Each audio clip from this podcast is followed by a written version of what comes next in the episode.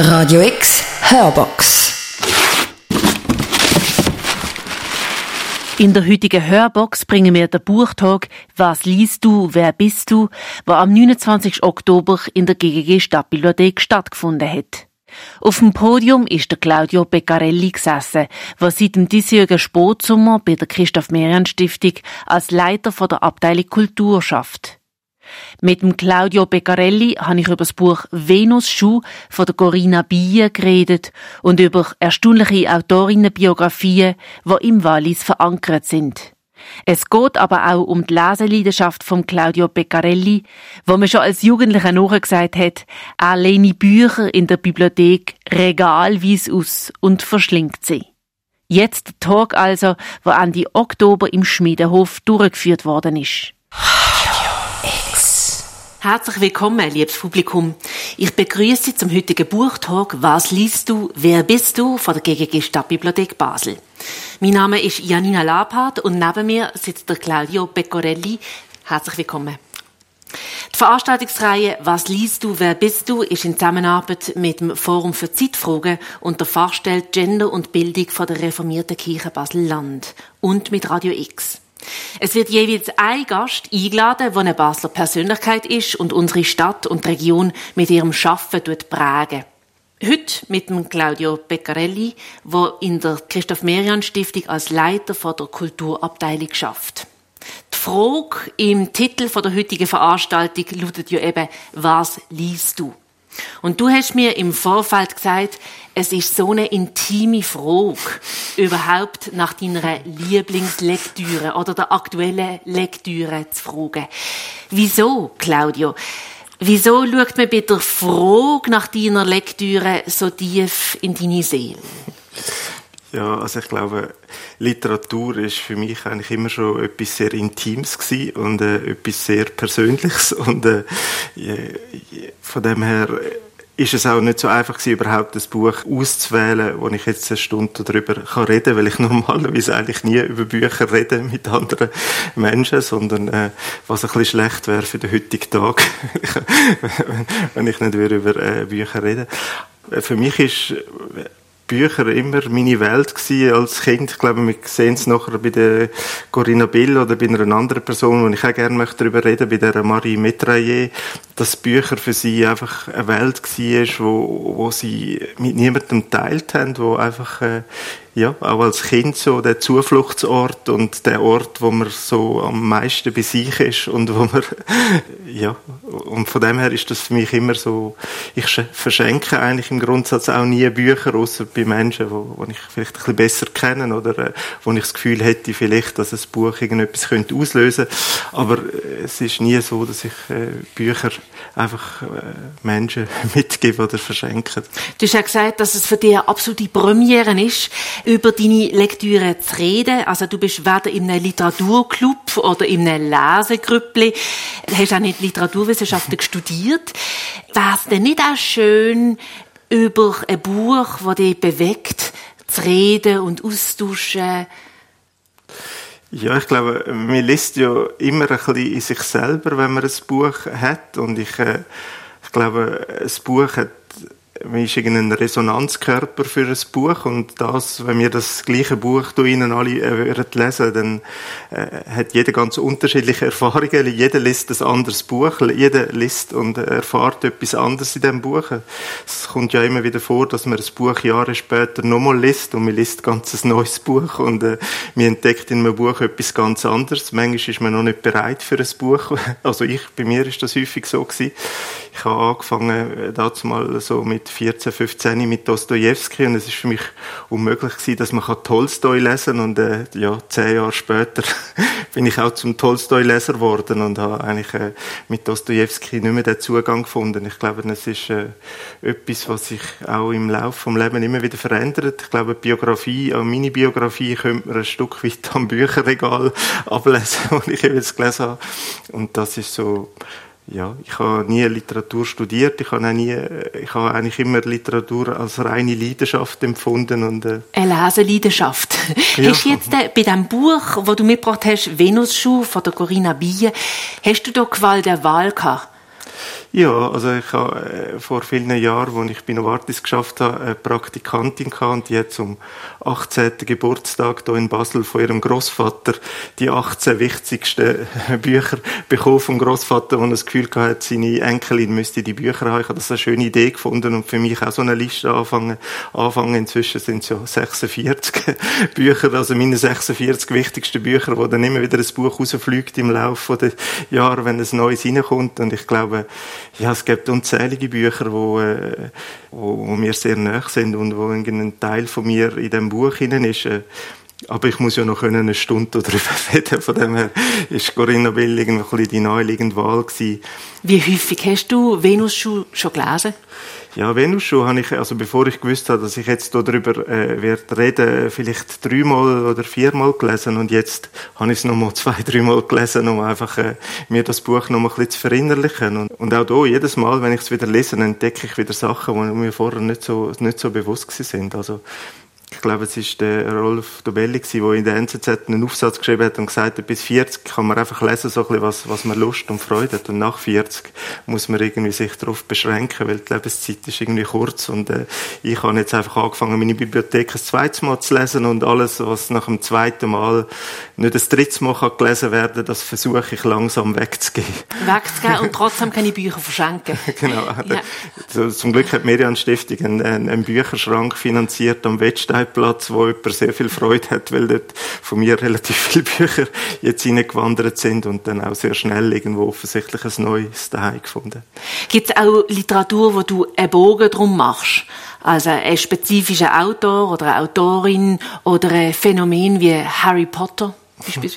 Nein, ich glaube, wie irgendwie, wie es beim Diogenes Verlag heisst, äh, alle Arten von Lesen und Literatur ist erlaubt, solange es irgendwo unterhaltsam und nicht langweilig ist. Und so ist bei mir auch immer gewesen, ich lese querbeet äh, durch alles. Also, was mich we weniger anspricht und vielleicht eben auch, weil ich keinen äh, germanistischen Hintergrund habe, ist, wenn es es fest um, um reine Satzstellungen und um, um für mich braucht es irgendwo einen Klang und irgendwo etwas, wo mich innerlich innerlich berührt und äh, da spielt es mir nicht so eine Rolle wie, wie stilistisch. Also der Stil ist mir nicht, ist nicht so wichtig. Also es gibt Autoren wie jetzt ein Peter Hanke oder ein Robert Walser, wo ich den Zugang in den, in den, in den Büchern eigentlich nicht gefunden habe. Das sind dann meistens die Leute, die das Schönste sagen über die Art vom Lesen. Also sehr kluge Menschen, die äh, sich äh, in Interviews äh, sehr lesenswert sind. Aber die Bücher, da habe ich nie einen Zugang gefunden. Also Du hast deine Bibliothek erwähnt, die ist daheim. Du hast 46 Lieblingsbücher, sage ich mal.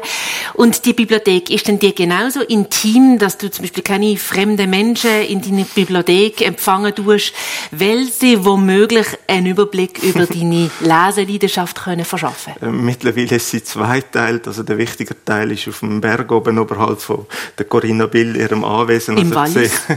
Ich sehe gewissermaßen auf, äh, auf, äh, aufs Haus, wo Corinna Tschernobyl äh, geboren ist und äh, von dem her ist, äh, ist das, äh, glaube ich, äh, es hat auch in der Bibliothek noch viele Sachen, wo vielleicht nicht unmittelbar Bestandteil von meiner Identität sind, wo sich einfach noch äh, erhalten haben, weil das Buch schön war und ich es noch nicht geschafft habe, das Buch wegzugeben, weil es ein schwieriger Ablöseprozess ist, Bücher wegzugeben. Das ist Wie viele Bücher besitzt du?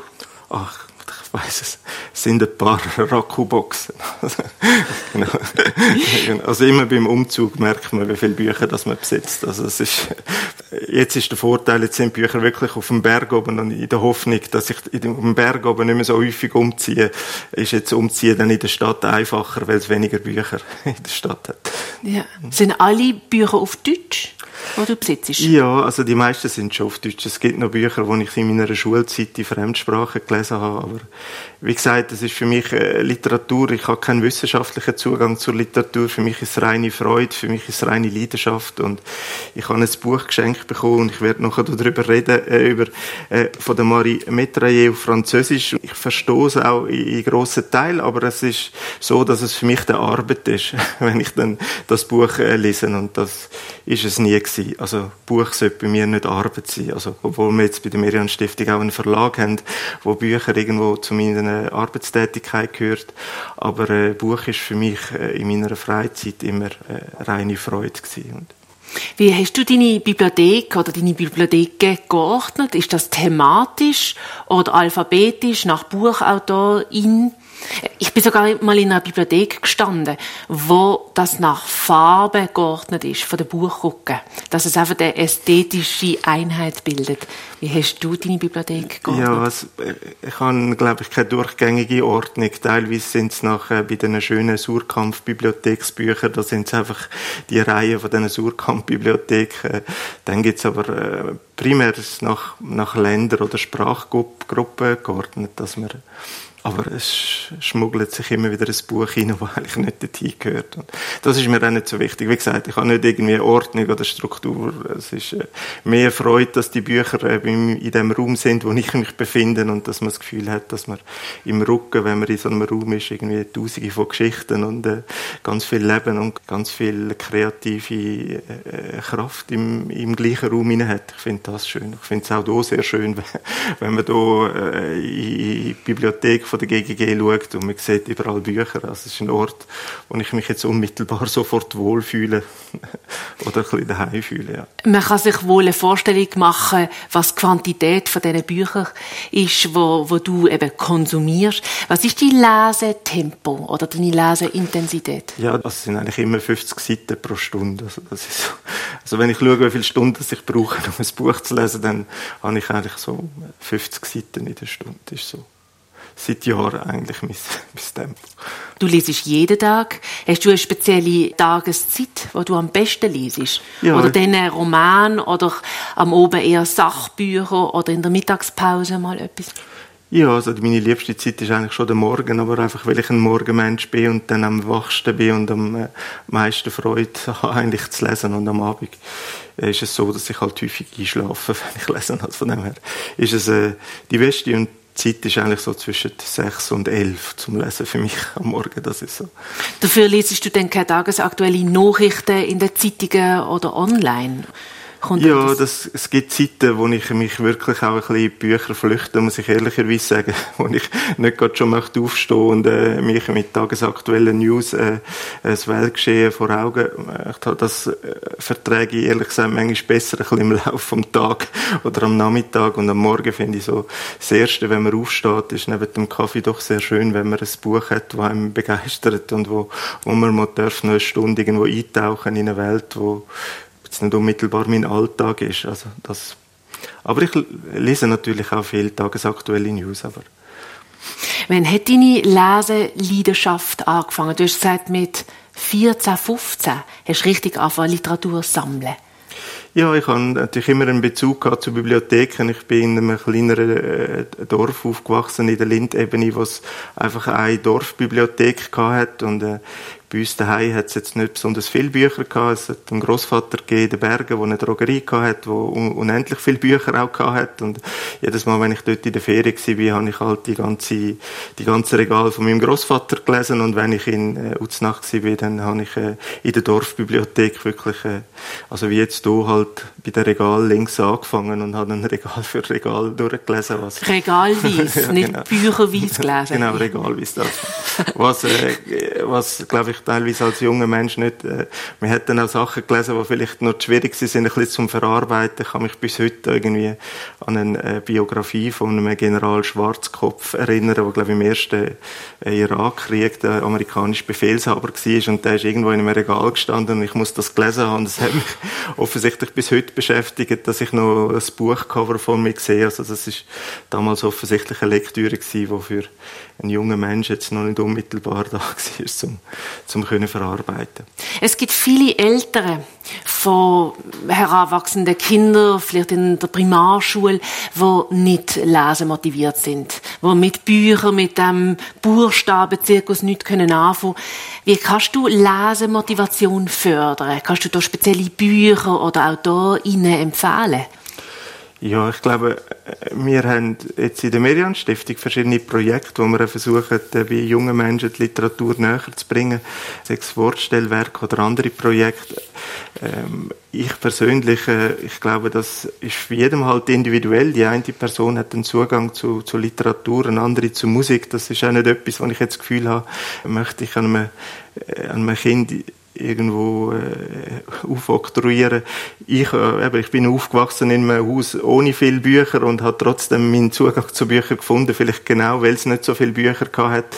Ich denke, das ist von Person zu Person unterschiedlich und äh, wir sind in der, ja, an der Frankfurter Buchmesse gewesen, zusammen mit dem Verlag. Und ich und eine Verlagsmitarbeiterin sind im unteren Stock gewesen, wo äh, so ein bisschen für Publikumsverlage sind. Und wir haben äh, Schlangen von jungen Menschen gegeben. Wir haben, ich glaube, noch nie so eine Schlange gesehen, alle mit einem Buch in der Hand. Und äh, ich und sowohl die Verlagsmitarbeiterin, wir haben weder äh, Genre kennt, wo die Autorin daheim war, noch haben wir jemals etwas von dieser Autorin gehört, aber die Lehrtochter von Miriam Verlag hat uns dann aufgeklärt, was es äh, für eine Autorin ist und äh, sie hat alles gewusst und dass das auf Buch TikTok äh, beworben wird und äh, jede Zeit und jede Generation hat halt auch wieder ihren eigenen Zugang zu Büchern und zu ich bin da eigentlich recht optimistisch, dass das auch in Zukunft so sein wird. Und wenn wir in der Stiftung Möglichkeiten haben, tolle Projekte zu unterstützen und dass unser äh, Förderprofil passt, dann machen wir das. Und ich glaube, ich bin da sehr zuversichtlich. Ich habe nicht das Gefühl, dass das Buch ausstirbt. Wenn man an der Buchmesse war, sieht man das. Also unzählige Bücher immer noch produziert.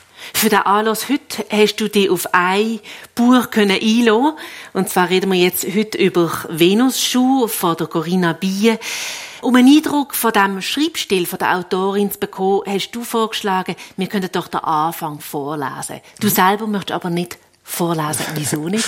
ich, glaube, äh, ich glaube, dass du äh, beim Radio schaffst, äh, sicherlich die bessere Vorleserin bist. Ich bin auch nicht umsonst guter Vorleser und ich ja, ich denke, das Buch hat es verdient, dass äh, diejenige Person auf der Bühne, es besser kann, den Text vorlässt. Und von dem her würde ich dich beten. Sehr gerne. Venus-Schuh, erstes Kapitel. Im Bett der Rhone. Mit heftigen Schulter- und Kniebewegungen stapfte er über den Deich. Fraglos hatte Martin Lomese mit seinem Gang etwas von einem Zentauren an sich, wenn auch einem unscheinbaren, eher Maultier als Pferd, und zentaurenhaft war auch sein doppelter Blick und sein Hang zu dunklen Erwartungen. Mit seinem Anblick ließ ein Kind all das Schwimmholz fallen, das es gesammelt hatte, und eine Elster mit langem Schwanz schrak im Sanddornstrauch hoch. Insgeheim genoss Martin Lomese die lächerlich starke Wirkung seiner Person, die hier in der Einsamkeit und im weichen Widerstand des Sandes besonders zur Geltung kam. Seit Tagesanbruch stieg er nun schon am Fluss entlang hinauf.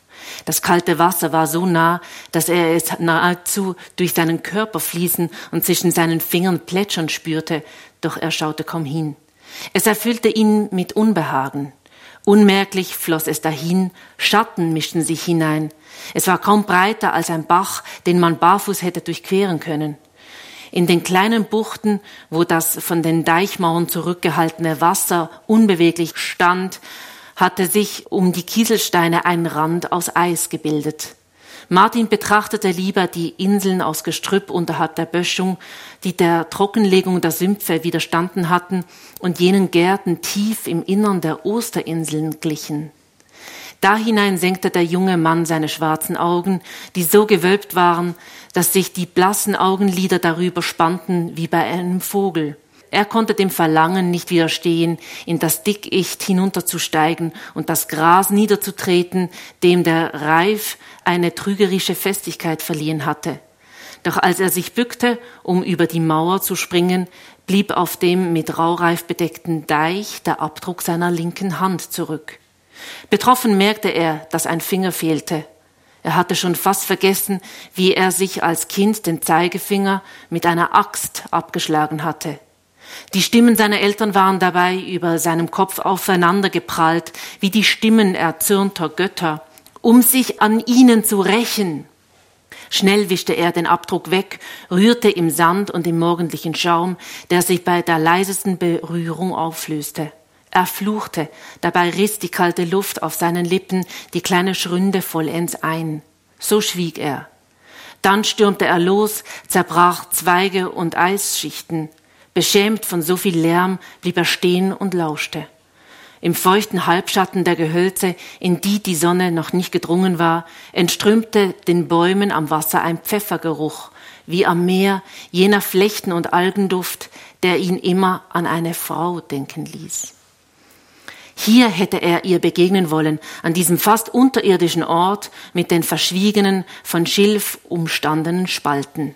Nicht einfach ihr begegnen, entdecken wollte er sie, begraben im Schlamm, an diesem Morgen hatte er einen toten Widder gesehen, der halb von Wasserpflanzen bedeckt war. Eine lebende Frau, die er aus dem Boden holen würde. Mit den Fingernägeln würde er sie ausgraben und den ganzen Körper freikratzen, dessen Formen sich ihm mehr und mehr darbieten würden. Und die Haut wäre nicht weiß, auch nicht rosa oder braun, sondern quecksilbergrau, mit der Glimmerstaub, der die Dinge färbt. Er war allein, Allzu schnell gelangte er zu den bebauten Feldern, die auf das Gesträuch folgten und dann zu einer lächerlichen Hecke zusammenschrumpfen ließen.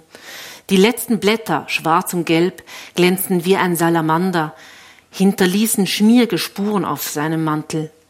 Eine fiel auf seine Wange, eine zartbraune Wange mit glatter Haut, auf der dicht wie die den Sand säumenden Brombeerranken die Stoppeln eines schlecht rasierten Bartes wuchsen. Manchmal befühlte er sich.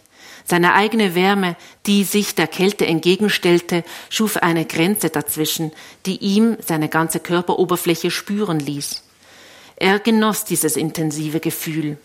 Die sanften Ein- und Ausbuchtungen seines Rumpfes wurden ihm bewusst und auch die Wölbung seiner Hüften, die ihn mit ihrer unbegreiflichen Weiblichkeit quälte. Von ihnen und von seinen kräftigen Beinen her stammte dieser Gang eines Schützen, in einer Allee von Weidenbäumen suchte er sich eine Gerte aus und rollte sie gedankenverloren um sein Handgelenk. Mit dieser Kinderwaffe ausgerüstet stieg er wieder auf den Deich, den bald die Sonne erreichen würde. Das andere Ufer hellte sich schon auf, grell, rotbraun und deutlich. Martin Lomese schritt geblendet vorwärts zwischen einem Land des Lichtes und einem Land der Nacht, begleitet von den Engel des Feuers und dem der Finsternis. Das ist mal erste Absatz vom Buch Venusschuh. Claudia, kannst du mal beschreiben, was ist das für ein Schreibstil von der Corinna Bier? Ja, ich glaube, es ist sehr, man muss da vielleicht wissen, dass der Martin Lomnese, das ist die Erzählerfigur ist, das hat sie immer wieder auch gesagt, das ist, ist eigentlich auch sie, oder? Also es ist sie, wo natürlich häufig an dieser Rhone war, genau an dem Ort, wo sich äh, unglücklicherweise dort auch eine Brustfellentzündung zugezogen hat, wo er dann äh, äh, mehrere Winter lang große äh, Schwierigkeiten bereitet hat. Also es ist sehr ein verträumter Stil, so ein atmosphärischer Stil. Es ist ein Stil, wo irgendwie sehr mit der Natur verwoben ist. Äh, man sieht sehr exakte Naturbeschreibungen da drin. Sie hat auch ein Buch herausgegeben, wo sie über verschiedene Pflanzen, die im Wallis wachsen, kleine Miniaturen geschrieben hat. Es ist sehr, ja, es ist so mystisch, magisch. Also es ist, ja, es ist ein, ein sehr eigenen Stil. Also für mich, eben der Stil ist für mich nicht so relevant Es ist für mich die Atmosphäre, wo, wo mich immer angesprochen hat in diesen Corinna Bier Büchern, wo, wo man irgendwie kann nachfühlen, wenn man als wenn man als Kind oder äh, als Mensch oder junger Mensch irgendwo sich in der Natur bewegt und auch so eine Beziehung vielleicht zur Natur hat, was sehr eine innige Beziehung ist. Also ich glaube, man spürt da einfach ihre unglaublich innige Beziehung zur Natur. Sie fühlt sich fast als Teil von der Natur.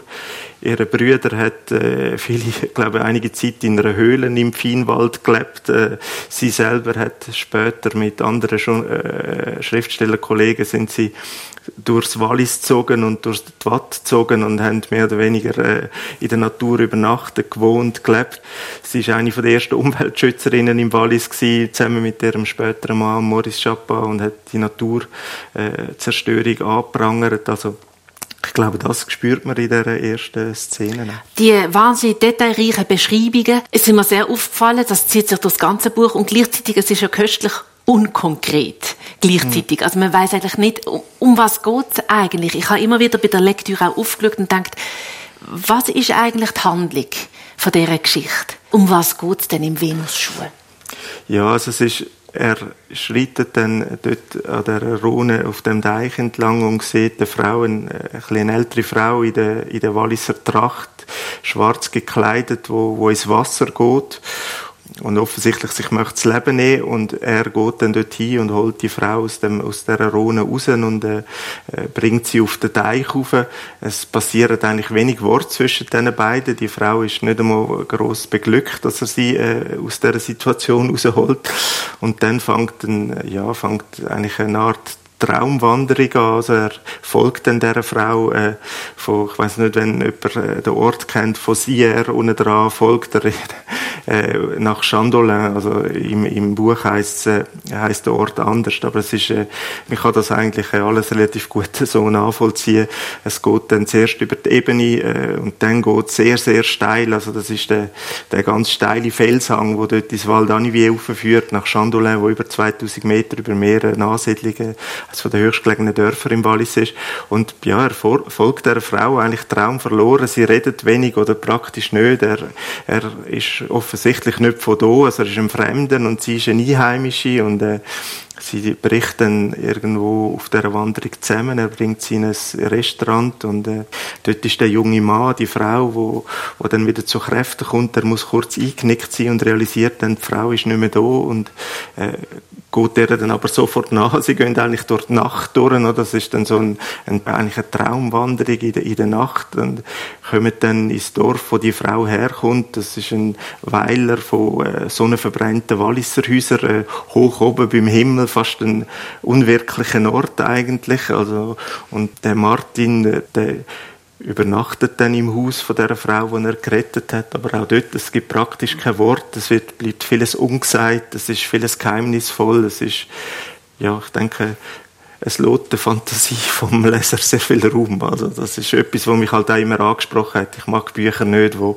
wie Filme sind, wo jedes Detail vorgegeben sind. Ich finde, ich glaube, die grosse Qualität vom Buch ist ja das, dass es äh, eben, dass man in sich selber kann lesen und dass es Raum für Fantasie gibt. Und ich glaube, die Bücher von der Corinna Bier haben, haben die Qualität du tust durchblicken lassen, dass du die Gegend sehr gut kennst im Wallis. Du bist vor ein paar Wochen auf die Spuren von der Corinna Bier durchs Wallis gewandert. Was hast du recherchiert? Ja, ich glaube, mehr eine Aneignung. Also ich kenne den, ich kenne äh, den Ort natürlich sehr gut. Ich habe seit einigen Jahren haben wir ein, äh, ein altes Walliser Bauernhaus aus 1690, wo im Paralleltal zum Val d'Anivier ist. Und äh, ich, ich sehe eigentlich jeden, immer wenn wir dort sind, auf, auf, äh, nach Sierra, wo, wo Corinna Bi äh, mehrheitlich aufgewachsen ist. Und ja, ich bin dann einfach, dass wir noch ein bisschen abschritten und zwar eigentlich nicht unmittelbar dort, wo, wo sie hergekommen ist, sondern im Ehringertal, wo ganz hinten dran noch ein so ist, wie das halt damals war. Oder man muss sich vorstellen, Corinna Bi ist 1912 geboren, äh, 1979 gestorben, 1912 ist das Wallis noch ganz ein anderes Wallis gewesen, als das heute war. 1919 äh, kommt der Rilke in die Schweiz, 1920 ist er das erste Mal in Sierre und 1921 schreibt er, oder 1920 schreibt er schon sein Mäzen in Winterthur am, äh, an einer Cousine vom Werner Reinhardt, dass er eigentlich dort möchte bleiben. Der Werner Reinhardt, der Brüder vom Oskar Reinhardt, wo ja damals die Oskar Reinhardt, der große Mäzen, vor allem mit, dem, mit der Kunstsammlung, der Werner Reinhardt für die Musik sehr wichtig, ist ein großer Förderer und Mäzen vom Stravinsky gewesen. und äh, der, der Reinhardt kauft dann am Rilke 1921 den Wohnturm in Sier, also wirklich nur ein paar hundert Meter entfernt von dort, wo Corinna Biel aufwachst und ihr Vater und ja, das Wallis ist so äh, noch vor der Industrialisierung oder? Bis 1870 ist in diesen Tälern zumindest ist alles Subsistenzwirtschaft gewesen. Man hat eigentlich kein Geld gebraucht und äh, man hat einmal im, bis 1870 vielleicht einmal im Jahr äh, ein, ein Rind verkauft und das ist das einzige Geld gewesen, das man verdient hat und das Geld hat man gebraucht für Eisen für Salz und für Beerdigungen, oder? Und ansonsten hat man kein Geld in diesen Tälern, oder? Und das ist so bis 1870 1850 fängt der Tourismus im Wallis an. Also zwischen 1850 und 1860 kommen die ersten Engländer ins Wallis. Es werden die ersten Tourismusbauten, Hotels gebaut.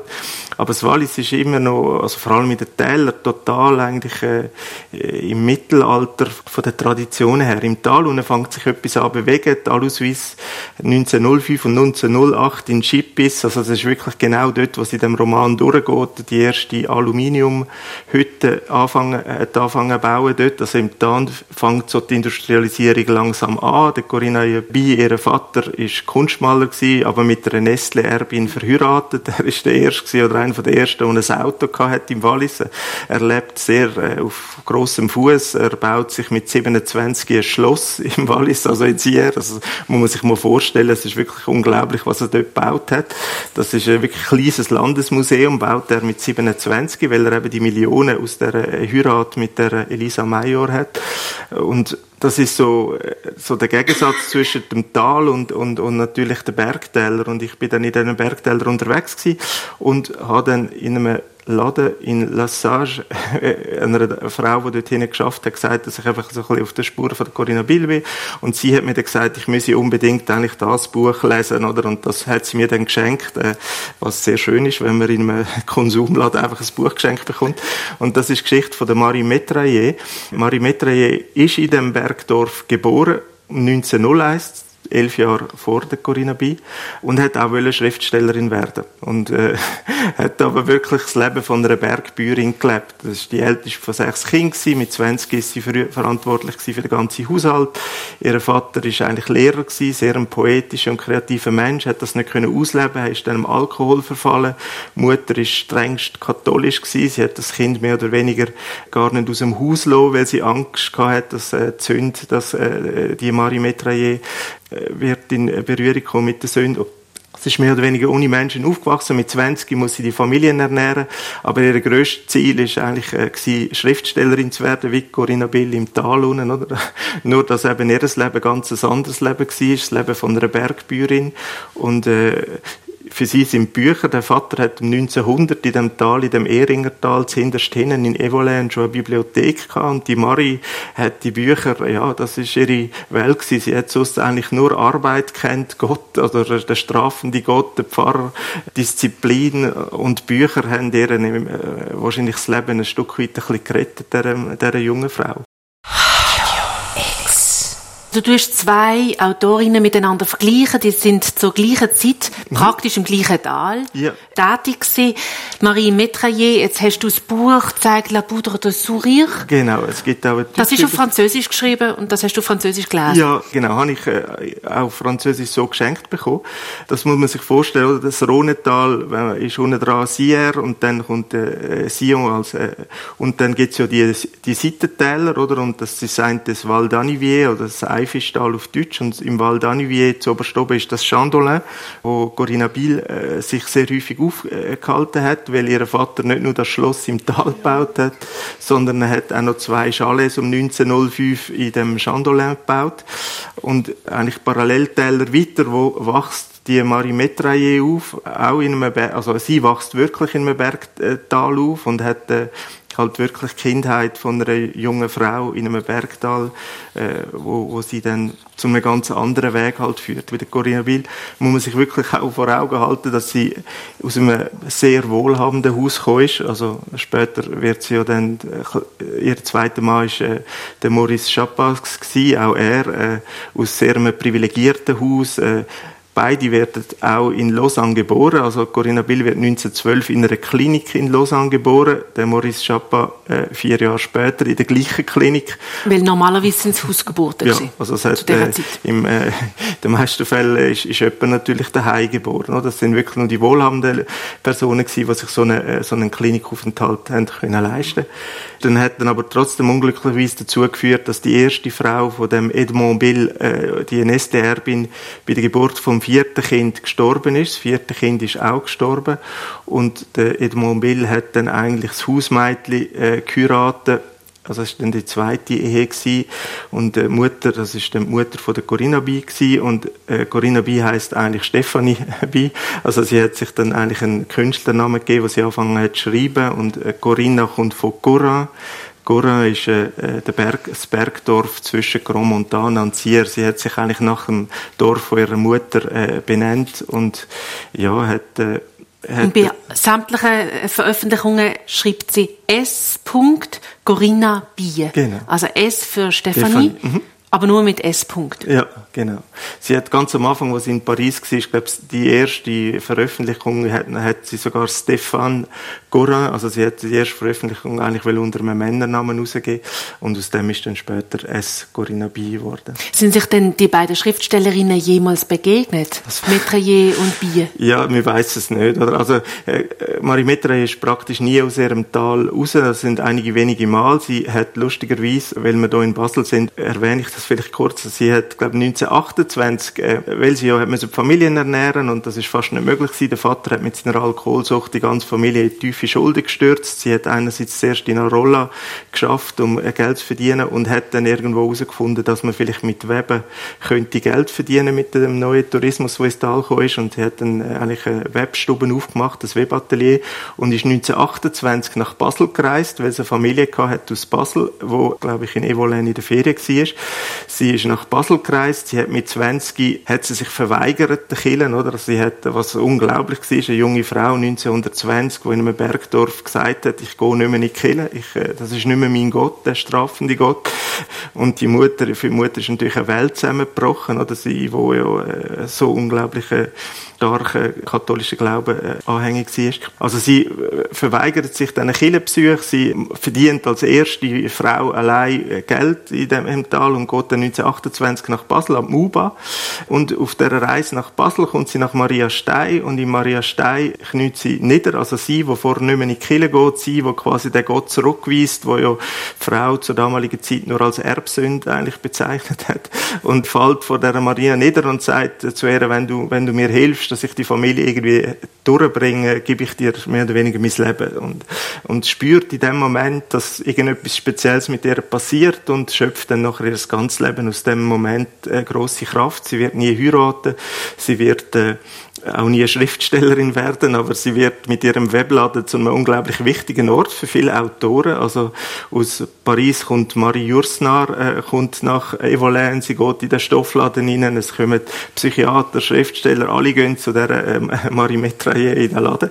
Äh, und äh, sie scheint eine Inspiration für viele Menschen zu sein und äh, ist unglaublich belesen gewesen und ja, das ist äh, dann ihre Geschichte gewesen. Woher hast du die Informationen?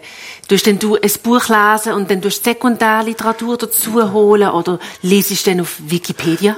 Nein, normalerweise, wie gesagt, lese ich eigentlich gar nichts über die Autoren. Ich war jetzt gerade an der Buchmesse und für mich ist es immer eine komische Vorstellung. Ich bin in der Lesung von Daniel Kehlmann, wo er über sein neues Buch spricht und für mich ist es seltsam, wenn ein Autor versucht, mir Gedankengänge von der Hauptfigur von einem Roman näher zu bringen. Für mich ist das Buch ist das, was am Schluss zählt und eigentlich interessiert mich äh, in dem Sinne Biografien von den Autoren relativ wenig, aber da ja einige Leute ihren Sonntagmorgen hier geopfert haben, habe ich das Gefühl, man müsste vielleicht schon noch ein bisschen wissen, aus welchem Kontext das entstanden ist. Und natürlich, jetzt Corinna Bill interessiert mich insofern, weil es da eine Geschichte ist, die auch ganz entfernt mit meinem Haus äh, verknüpft ist im Wallis und weil das eigentlich erstaunlich war, dass das eine Frau, es ist ja die erste Frau gewesen, die den wichtigsten französischen Literaturpreis äh, gewonnen hat, den Prix Concours, vorher glaube nur der Jacques Chesset äh, gewonnen gehabt. Und das als Nicht-Französin, oder? Ich glaube, nach der Preisverleihung macht man einen Witz darüber. Also die erste Frau, die nicht in einem Pariser Verlag veröffentlicht hat, die so einen Preis bekommt, was eine unglaubliche Auszeichnung war. Ich glaube, 1975 für Corinna B. Also das ist so, äh, doch ein unglaublich spezieller Bezug. Und dann hat der Zufall wollen, dass ich immer zu, zu der Nichte vom Maurice Chappa bei Govi posten. Und das ist so Marie-Therese Chappa. Das ist eigentlich die wichtigste Winzerin fast von der Schweiz. Die erste Winzerin in der Schweiz, wo 100 Punkte im Parker, im wichtigsten Weinatlas, gewonnen hat. Und Corinna B. und der Maurice Chapa haben in der Tat auf dem Weingut einige Jahre gelebt. Also, und es zeigt sich, dass auch dort wieder ganz starke und eigenwillige Person, in, Person von der Marie-Therese Chapa, äh, im Wallis ist sie, glaube ich, die zwei gewesen, die biodynamisch Weinbau betrieben hat. Und äh, sie kümmert sich auch sehr stark ums Erb von äh, Corinna Bill und Maurice Chapa und hat dort auch eine Freundesvereinigung gegründet. Und wenn man dort geht Wein trinken, dann kommt man auch dort in Bezug zu dieser, zu dieser Geschichten. Also von dem her ist das jetzt ein, ein spezieller Fall. Normalerweise interessiert mich das weniger. Claudio Beccarelli. Wir haben eigentlich gesagt, ein Buch. Also der Venus schon mal reden über das, aber ich sehe jetzt hier mindestens sechs Bücher plus zwei Heft. Du hast noch eine Briefsammlung von der Corinna Bier dabei, wo ganz viel zeigt, wie sie als 20-Jährige war. Ja, also es hat, ist ja immer, also in dem Sinne natürlich interessant, auch ihre Welt ein bisschen versuchen zu verstehen. Sie ist, man muss sich das vorstellen, sie ist wirklich sehr vermögend aufgewachsen. Ich gebe vielleicht noch einmal ein Buch mit verschiedenen, da hat es verschiedene Abbildungen, wo dort drin, wo der Faden ist, wo, wo man sieht, wo sie aufgewachsen ist. Also sie wächst in dem, in dem Künstlerhaushalt auf, wo, äh, wo ein Schloss ist, wo viele Künstler ein- und ausgehen.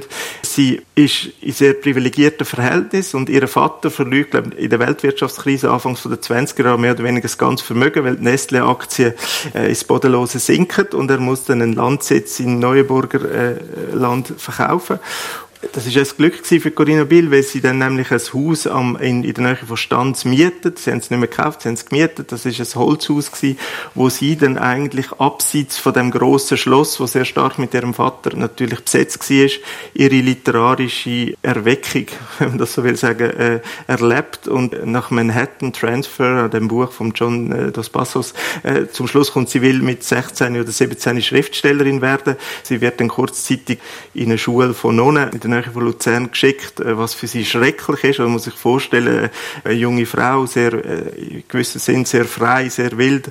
Der Vater ist primär mit sich selber beschäftigt, mit seinem Werk. Die Kinder wachsen auf in der Natur und dann wird sie in die Dominikanerinnen-Schule, ist es, glaube ich, geschickt und haltet es nicht aus. Oder nach einem Jahr schreibt sie dann verzweifelte Briefe, bezeichnet Nonnen als schwarze Flüge und will primär einfach äh, wieder aus, dem, aus dieser Nonnenschule rauskommen. Und mit 20 passiert etwas sehr äh, Wegweisendes für Corinna Bill. Äh, und zwar kommt der Filmcrew ins Wallis, wo möchte einen Ramu-Roman äh, verfilmen. Und der Ramu ist ein guter Freund von der Vater von der Corinna B. Und, äh, weil er hat auch Bücher illustriert vom Ramu. Und eigentlich hofft die Filmcrew, dass der Corinna, ihr Vater, ihr den Film finanziert. Und er hat aber keine Lust, denen, das, äh, den Film zu finanzieren und sagt einfach, ja, da, ich habe eine Tochter, nehmt die Tochter mit als äh, sogenanntes Script Girl. Sie soll da äh, mit, mitschaffen. Was ist ein Script Girl? Wir haben es vorher müssen anschauen, weil es wir beide nicht gewusst haben. es klingt irgendwie, Script Girl ist äh, die Person offensichtlich, die bei einem Film immer festhaltet, nach jeder Szene, wer wo gestanden ist, wer was angelegt hat, damit nachher die Übergänge von den verschiedenen Szenen funktionieren. Also sie geht in die Filmcrew mit, oder? Also man muss sich vorstellen, junge, fantasievolle, verträumte Frau kommt aus dem Wallis, eine Filmcrew, viele ausländische Schauspieler, also es muss für sie natürlich unglaublich äh, faszinierend gewesen sein und äh, Sie hat dann in einem Satz heißt sie, nach zwei Tagen hat sie sich in Schauspiel, in Hauptdarsteller verliebt und nach 20 Tagen hat sie sich entschieden, ihn zu heiraten. Und was, was nicht unbedingt auf Gegenliebe gestoßen ist bei ihrem Vater, aber innerhalb von kürzester Zeit hat sie geheiratet. Hat es also, funktioniert auch in der Ehe? Ja, äh, die hat nachher, äh, leider ist das ein fürchterliches Desaster gewesen. Sie ist dann mit 21 nach Paris gezogen, mit dem Hauptdarsteller, der fast doppelt so alt war ja, der, der, ist, äh, der Hauptdarsteller hat dann ihr eigentlich äh, keine, äh, keine Liebe und keine Zärtlichkeit geschenkt und äh, sie ist total verzweifelt an der Seite von dem Mann und hat sich auch äh, überlegt, das Leben zu nehmen und sie ist total aus ihrer, aus ihrer wahrscheinlich auch ein bisschen aus ihrer Wolke gefallen und nach drei Jahren flüchtet sie mehr oder weniger ins Wallis zurück. Ein grosser Skandal. Corinna B. kommt, äh, kommt zurück. Damals hat man sich nicht scheiden lassen, vor allem nicht in einem katholischen Kreis. Der Vater nimmt sie aber wieder auf in das, in das, in das Schloss. Also sie flüchtet dann eigentlich wieder in das Schloss zurück. Äh, dort geht sie eben häufig in die baden, äh, hat wirklich ein Trauma erlitten, kommt dann dort die tuberkulöse Erkrankung über und lebt nachher drei Winter in Chandolin im Familienchalet was für sie das grösste Glück war, weil in dieser Zeit hat sie Zeit gehabt zum Schreiben, zum Denken, zum Lesen und dort ist eigentlich so ihr literarischer Anfang gewesen. Sie trifft dann dort auch einen neuen Mann, einen, aber leider ärmlichen Literat, äh, wo dann nicht dem Geschmack von der Familie entsprochen hat und bekommt dann auch ein Kind, was sie abtreibt von dem, äh, oder sie würde ein Kind bekommen von dieser Person, was sie abtreiben lässt.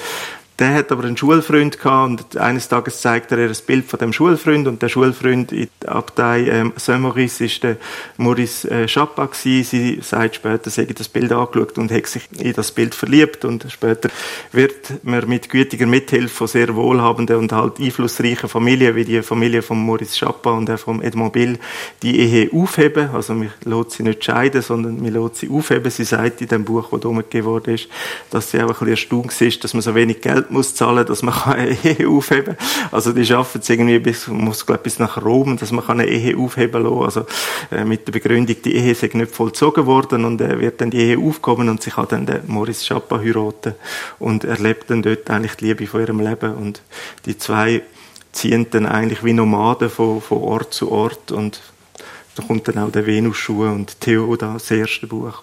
Dann fangen dann eigentlich die grossen literarischen Sachen an. Jetzt hast du im Publikum das Buch umreichen lassen. Magst du fürs Radio noch kurz beschreiben, was für Fotografien sieht man? Ja, es sind einerseits natürlich, äh, ist, ist es natürlich das Chateau Paradou. Das ist, steht lustigerweise jetzt zum Verkauf. Also wenn man auf Google das äh, eingibt, kann man bei Barnes, bei einer Immobilienagentur in, im Wallis, kann man das, äh, kann man das Chateau anschauen. Das kostet 3,8 Millionen. Ja, schon heute.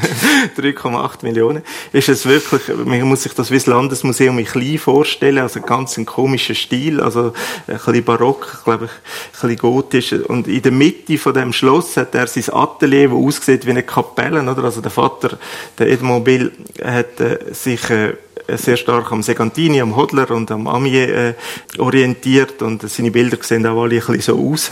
Entweder sieht es ein bisschen aus wie Segantini oder es sieht ein bisschen aus wie Hodler oder Amier.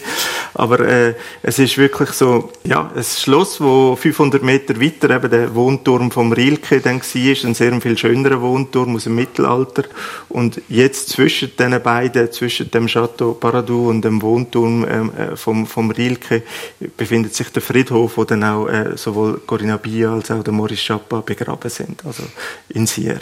Bist du dort schon mal gesehen auf dem Friedhof und bist am Grabstein von der Corinna Bia Nein, am Grabstein von der Corinna Bia bin ich wirklich noch nie gewesen. Hingegen am Grab vom, vom Rilke. Der Rilke ist ja dann nicht in Sierra begraben worden, sondern in, äh, er hat sich ja gewünscht, dass er äh, in Raron begraben wird, an der Burgkille. Also der Rilke ist an der Burgkille in Raron begraben. Er hat beschrieben, er möchte dort sein, wo er die Wind und äh, so die ganze Natur am besten mitbekommt. Die Burgkille ist ja ein bisschen erhöht über dem Tal, also ein wunderschöner Ort, ein Pilgerort für viele Rilke-Fans. Auch der Gerhard Meyer ist äh, später dann sehr häufig nach Raron äh, gereist, hat in seinen Büchern äh, den Ort beschrieben. Dort es ist lustigerweise auch der Ort von, der von Rotens, oder, wo wieder, da kommen wir wieder zum Basler Bezug, oder der Peter und Iris von Roten, die, äh, ist aus der Aron, die von Rotens ist eigentlich die Familie, wo der Wohnturm und, wo die wichtigste Familie in der Aron war. Und, äh, über die von Rotens, wo ja da dann auch in der Frau, also vor allem Iris von Roten, wo in der Frauenrechtsbewegung eine wichtige Rolle spielt, sie ist aus Basel gewesen und, äh, ja, die zwei haben dann auch immer zwischen, zwischen der Aron und, äh, Basel äh, pendelt. Also, wer dann wieder nochmal eine neue, nochmal eine neue. ein weiterer Bogen. ein weiterer Bogen, genau. Kommen wir nochmal schnell zum Grabstein von der Corinna Bier zurück. Es gibt einen Dreizieler, der auf dem Grabstein steht. Du hast mir gerade vorher schnell gezeigt. Ja, also der Französisch, ich äh, übersetze jetzt auf Deutsch, es ist, sie befindet sich im Holzhaus im Himmel und schaut auf die Erde. Also es ist so ein Dreizieler. Es gibt auch eine wunderschöne Fotografie da drin. Sie haben halt häufig in diesen sehr schönen alten Holzbauten gelebt und äh, sie hat halt einen starken Bezug auch zu dieser Tradition gehabt. Ist aber, ja, natürlich ist sie eben auch, wie jetzt, um vielleicht nochmal auf den Roman zurückzukommen, ist sie halt wie der Martin gewesen, oder? Sie ist nicht jemand von diesen Bergtälern gewesen. Also, sie ist nicht jemand wie Marie Metraillé, wo aus dieser Tradition rauskommt, wo dort drin geboren ist, wo, sondern sie ist ja in dem Chandolin eigentlich gewesen und hat von außen eigentlich auch auf das Dorf geschaut und ist sicherlich nicht in den innersten Kreis von diesen Leuten äh, reingekommen. Und das ist auch die Figur von dem Martin, der dann in das Dorf hineinkommt, wo der externe Beobachter ist. Es geht dann dort um eine Hochzeit, um eine Frau, die flüchtet und äh, wo dann wieder zurückgeholt wird und wo äh, am Schluss zusammen mit dem Martin ins Tal flüchtet oder? Also er kommt mit äh, es zeigt sich dann dass die Frau die sich das Leben genommen hat eigentlich die Geliebte war von dem von dem Gregoire also von dem Meister wo dann die Barra sollte heiraten. Also die Geliebte will sich am Tag vor der Hochzeit das Leben nehmen und in der Rhone er rettet die Geliebte geht mit der Geliebte ins Dorf und er flüchtet nachher mit der Ehefrau mit der Barra wo weg will aus dem Dorf und die Barra wird dann auch in einem tragischen letzten Akt von dem Meister eigentlich äh, erschossen. Also es ist dann so, mit der einen, mit der Geliebten steigt er im Herbst äh, auf den Berg und mit der, mit der Ehefrau, äh, wo will flüchen, steigt er ab und auch sie will er retten, aber auch sie, sie kann er im Gegenzug nicht retten, weil sie wird dann eigentlich erschossen. Vielen lieben Dank. Claudia. Jetzt haben wir viel geredet, du und ich. Bevor es zum Apero geht, würde ich gerne am Publikum noch Gelegenheit geben, Fragen an Claudio Beccarelli zu stellen oder einen Kommentar zu äußern.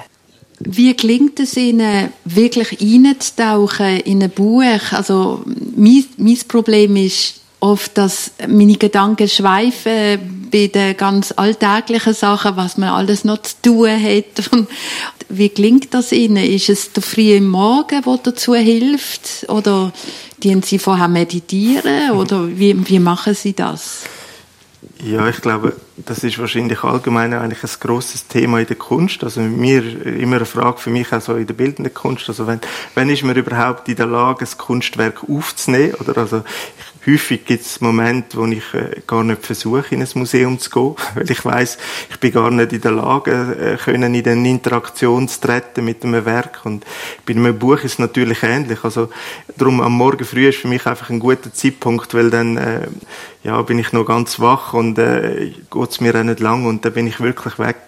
Also dann kann ich alles ausblenden. Und es ist halt immer der Wunsch gewesen, ein Haus in den Bergen zu haben, um zu lesen, weil man irgendwie, das Haus in den Bergen ist irgendwie so, man ist außerhalb vom täglichen, also so ein bisschen, wenn man jetzt halt wie auch ein bisschen die Hauptfigur, wenn man aus dem Tal, aus dem Rhonental auf, äh, in das Haus, äh, wo wir besitzen, äh, aufsteigt, dann ist es so, der Alltag bleibt unten im Tal und obendran ist eigentlich das, was äh, etwas anderes, etwas sehr Innerliches ist und wo man äh, am besten, ich, mir ist wirklich am Morgen immer am besten. Es gibt eigentlich nichts Schönes, als am Morgen früh aufzustehen und äh, einfach ein, zwei Stunden können zu lesen. Wie ist denn der Einstieg wieder in den Arbeitsalltag? Du schaffst bei der CMS als Leiter von der Abteilung Kultur. Wenn du vom Morgen um 6 bis um 11 Uhr gern lesen, wie kommst du denn aus dieser literarischen Welt wieder raus und kümmerst dich um die Arbeit, für das du bezahlt wirst? Ja, also bis um 11 Uhr kann ich bei der CMS selten lesen. Also ich, äh, spätestens nach dem 7., 8. machen wir das Buch zu. Also eben das letzte Buch, das ich jetzt gerade gelesen habe, Florian Ilies, ist wirklich so, dass nach diesen 50 Seiten, nach dieser Stunde, diesen 50 Seiten, mir, äh, das, ja, das fällt einem nicht so einfach, das Buch zuzumachen und dann aufs Velo zu steigen und arbeiten zu gehen. Aber mir, mir freut sich dann entsprechend ja darauf, dass die nächsten 50 Seiten kommen und äh, Schöne an der jetzigen Tätigkeit ist natürlich, dass es auch einen kulturellen Bezug hat.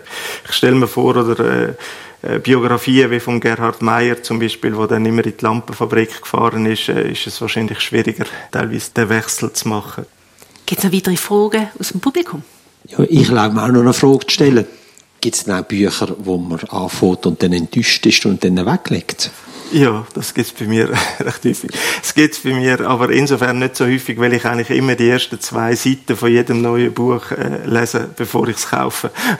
Also und äh, dann kann ich äh, die Wahrscheinlichkeit, dass es mir nicht gefällt, schon relativ stark reduzieren. Aber ich lege es auch weg, wenn es mir nicht äh, wenn es mir keine Freude macht. Also ich habe null äh, Ambition, Sachen zu lesen in meinem Leben, wo ich äh, ich gebe gewissen Büchern gebe ich 50 Seiten, anderen gebe ich noch ein paar Seiten mehr, weil ich das Gefühl habe, vielleicht das hat doch noch etwas Interessantes dran. Ich sehe keinen Sinn drin. Also, ich habe als Kind manchmal schon nicht verstanden, wieso dass man muss aufessen muss. Weil ich das Gefühl habe, für die Armut der Welt macht es relativ wenig Unterschied, ob ich jetzt meinen Teller aufessen oder nicht. Aber, und bei den Büchern ist es das Gleiche. Also, es ist so. Claudia Peccarelli, ich möchte dir ganz herzlich danken für das Gespräch. Die GGG Stadtbibliothek Schmiedenhof führt am Sonntag, am 26. November am 11. Uhr der nächste Buchtag durch, dann mit der Pia Inderbizin, der ehemaligen Fasnachtsobfrau. Meine Moderationskollegin Anne Meyer redet dann mit ihr über das Buch Spatzen am Brunnen von Hans-Jörg Schneider. Ich möchte ganz herzlich auch dem Techniker danken, am Clemens Vierter und Ihnen fürs Kommen und Zuhören. Ich wünsche Ihnen einen ganz schönen Sonntag. Radio X. Das ist der Buchtag «Was liest du, wer bist du?» gewesen, wo mit dem Claudio Beccarelli Ende Oktober stattgefunden hat. Für Radio X, Janina Labhardt.